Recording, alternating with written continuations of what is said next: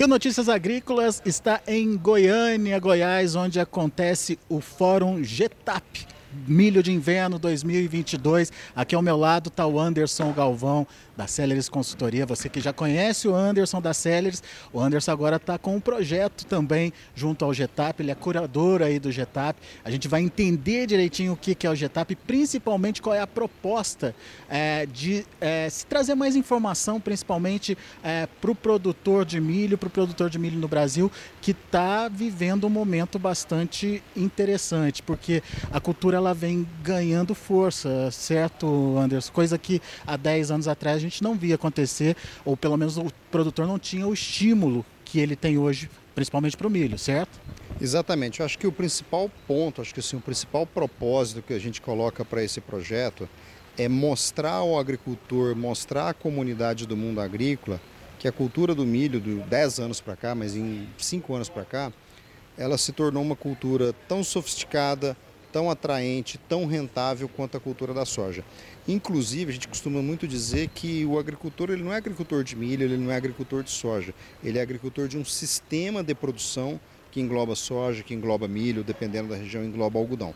Então, como propósito, o grande propósito desse projeto que a gente começou ele lá em 2021, começo de 21, é de identificar, selecionar, fomentar e principalmente divulgar agricultores que têm práticas agronômicas, práticas de gestão do seu negócio que entregam boas produtividades, boa rentabilidade com a cultura do milho e principalmente tudo isso com uma visão muito sustentável. A gente sempre bate nisso. O agricultor tecnológico, o agricultor de vanguarda, ele é um agricultor altamente competitivo nessas três esferas: econômica, agronômica e de meio ambiente. E o milho nesse sistema, ele já está bem posicionado? O produtor ele já conta com o milho é, dentro dessa engrenagem de produção? É, como é que está isso hoje no Brasil?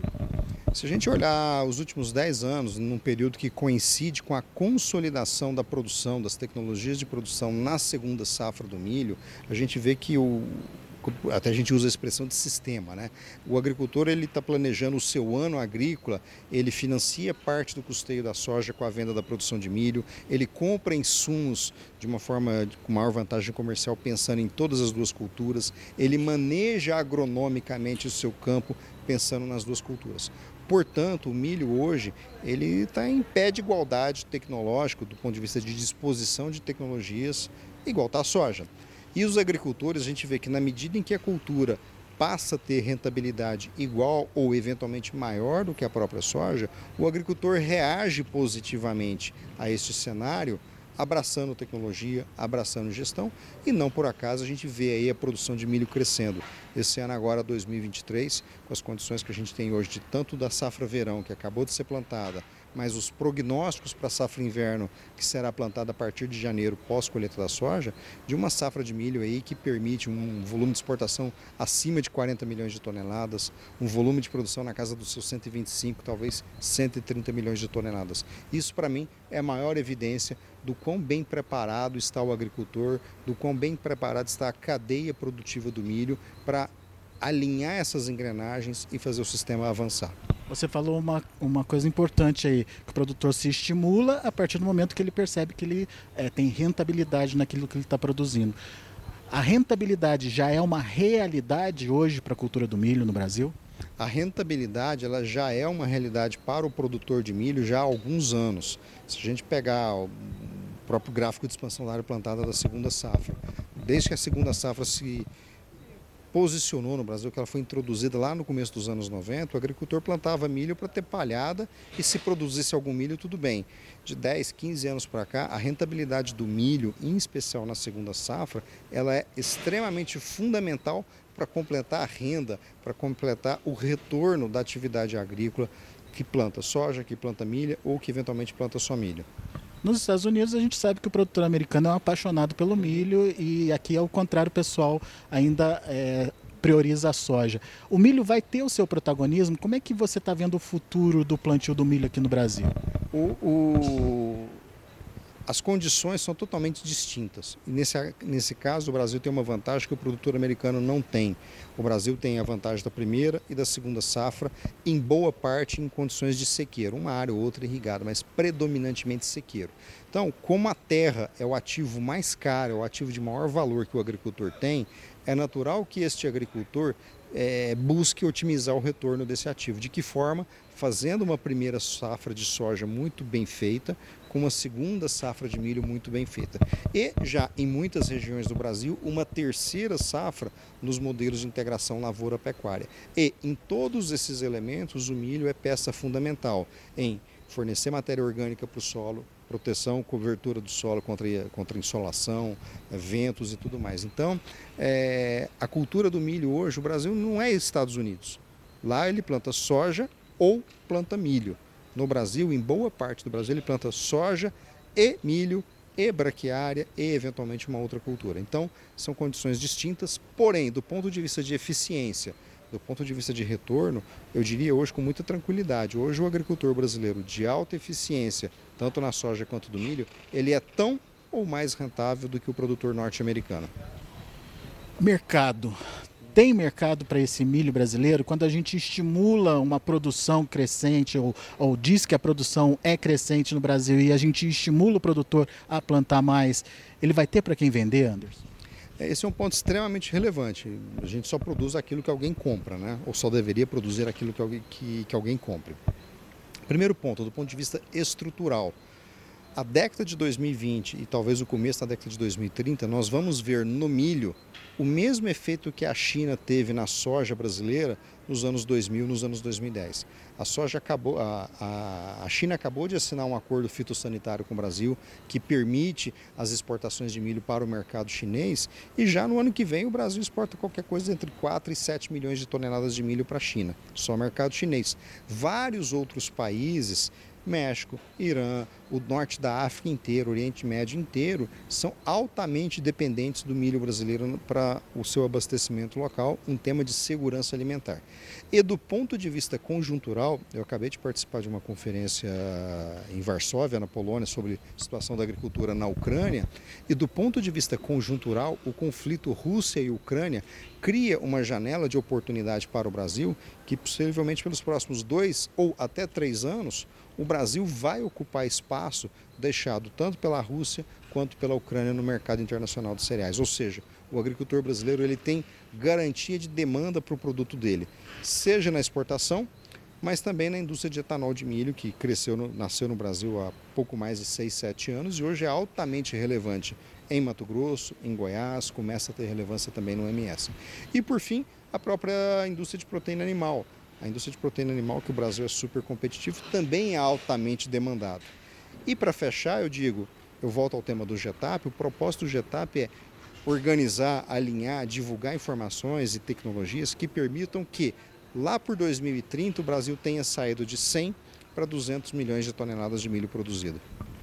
Quando você fala isso, é apenas usando tecnologia, com ampliação de área? Como é que você vê essa possibilidade de chegar aos 200 milhões? Uma combinação entre aumento de área importante, o Brasil segue expandindo a área, o Brasil é altamente competitivo é, e sustentável na mudança do uso do solo, ou seja, pegando áreas de pastagem degradadas, pastagens que têm baixíssima capacidade de suporte e transformando essas áreas com incorporação de calcário, técnicas de agricultura regenerativa e tornando essa terra altamente produtiva para soja, milho e também proteína animal. Então, o Brasil, parte desse dobrar a produção vem da expansão diária, que por sua vez vem predominante da mudança do uso de solo nessas áreas de, de pastos degradados, mas também em ganhos de produtividade. Se a gente pega dados é, da Conab, dados do IBGE, a produtividade média de milho no Brasil é alguma coisa na casa de 100 sacas de milho por hectare.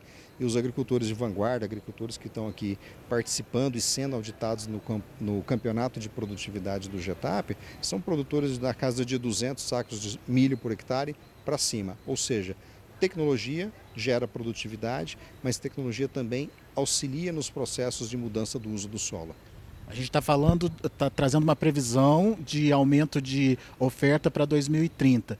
Mas e nos próximos anos? Pergunto isso porque a gente está vendo aí é, muita discussão em torno de uma possível recessão global, é, de uma inflação crescente no mundo, enfim, até que ponto isso pode atrapalhar a demanda? O tema, esse tema mais macro, essa preocupação contra como inflação global, demanda global, acho que o primeiro ponto é o seguinte: a população mundial cresce 1 ponto qualquer coisa por cento ao ano. Por mais que exista recessão, os países em desenvolvimento, e vamos dizer que China já está numa fase transitória de desenvolvimento para país já desenvolvido, mas mesmo assim, a, o mercado global para alimentos ele é crescente. E num, num, cenário de recessão que eventualmente pode acontecer em 2023, é muito importante fazer a seguinte distinção. A commodity mineral, ah, um, uma tonelada de aço, essa, essa commodity mineral, essa commodity industrial, ela é muito mais sensível, muito mais volátil em termos de recessão. A commodity agrícola alimentar, soja, milho, trigo, arroz, todas essas commodities elas são muito mais resilientes, são muito mais estáveis. Por quê? Se eu estou numa situação de crise econômica ou de, de, instabilidade econômica, eu até posso postergar a decisão da compra de um automóvel, posso postergar a decisão da compra de uma casa, da compra de uma camisa nova, mas eu não posso postergar a decisão da compra de um prato de comida. Então, pego os dois anos aí de pandemia da Covid-19. Ah, os programas globais de apoio, Bolsa eh, Auxílio Brasil, no Brasil e em outros países também, garantiram renda, mesmo para as em especial para as populações mais carentes, continuar se alimentando. Aquela renda não seria suficiente para comprar um automóvel, um bem de consumo, mas ela foi suficiente para manter a, a, o potencial de consumo. E não por acaso o Banco Mundial acaba de, de divulgar um estudo que o Brasil, nesse ano de 2022, atinge um dos menores níveis de população é, em situação de, de miséria absoluta. Por quê?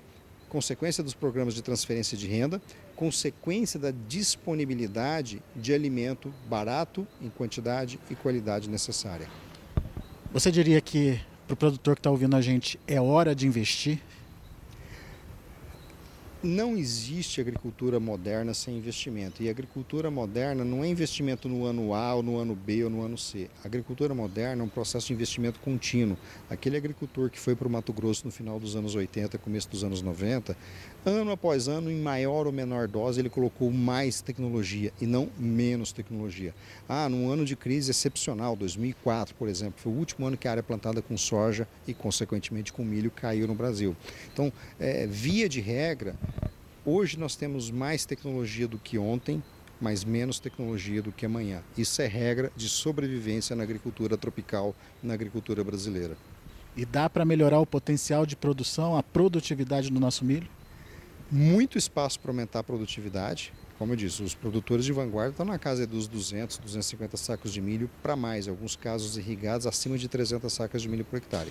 E as médias na casa de 100 sacas de milho por hectare. Então, sem dúvida alguma, há um espaço para o aumento dessa produtividade, mas há também um espaço para permitir que regiões, por exemplo, pega Tocantins, pega Mapito, quatro, cinco anos atrás ninguém falava em plantio de milho na segunda safra. Hoje já é uma realidade. Pega o sul do Pará, pega a região de Paraupebas do Pará, cinco anos atrás ninguém falava em produzir milho naquela região. Hoje produz. Então tudo isso, gente, é consequência de mais tecnologia e não de menos tecnologia. Para a gente encerrar, que tipo de discussão o fórum, o GETAP vai trazer? O principal ponto da nossa conversa amanhã com os palestrantes de altíssimo nível que a gente tem aqui, primeiro é, primeiro ponto é um que eu chamo que é o alicerce desse projeto, é um campeonato de produtividade auditado de forma independente para exatamente pensar, identificar, selecionar esses agricultores com vanguarda produtiva tecnológica. Em cima desse alicerce, três pilares de discussão amanhã. Primeiro, economia e mercado tem que ganhar dinheiro, a conta tem que pagar, o agricultor tem que ter remuneração pelo seu investimento, seja no capital fixo, seja no capital de giro. Segundo componente, o pilar tecnológico, tecnologia agronômica, como eu falei há pouco, a gente produz hoje com mais tecnologia e não com menos. E por fim, não menos importante, o tema da sustentabilidade. Nós, o agricultor tecnológico, o agricultor de vanguarda, ele produz hoje com uma forma que eu diria extremamente eficiente nos três pilares: economia, agronomia e meio ambiente. O agricultor de milho hoje fixa carbono no solo, ele agrega matéria orgânica, ele preserva mananciais, ele preserva área de reserva legal, ou seja, o tema da sustentabilidade é muito relevante. Portanto, você que está acompanhando a gente aí pelo Notícias Agrícolas, fique atento porque tem muita discussão. Você viu os vários cenários possíveis na oferta, na demanda, eh, na produtividade, ah, na constituição de uma rentabilidade ah, para o produtor aí de milho. Enfim, muita discussão boa ao longo do Fórum GETAP e você acompanha tudo no Notícias Agrícolas. A gente vai trazendo todas essas informações ao longo do dia para você. Continue com a gente.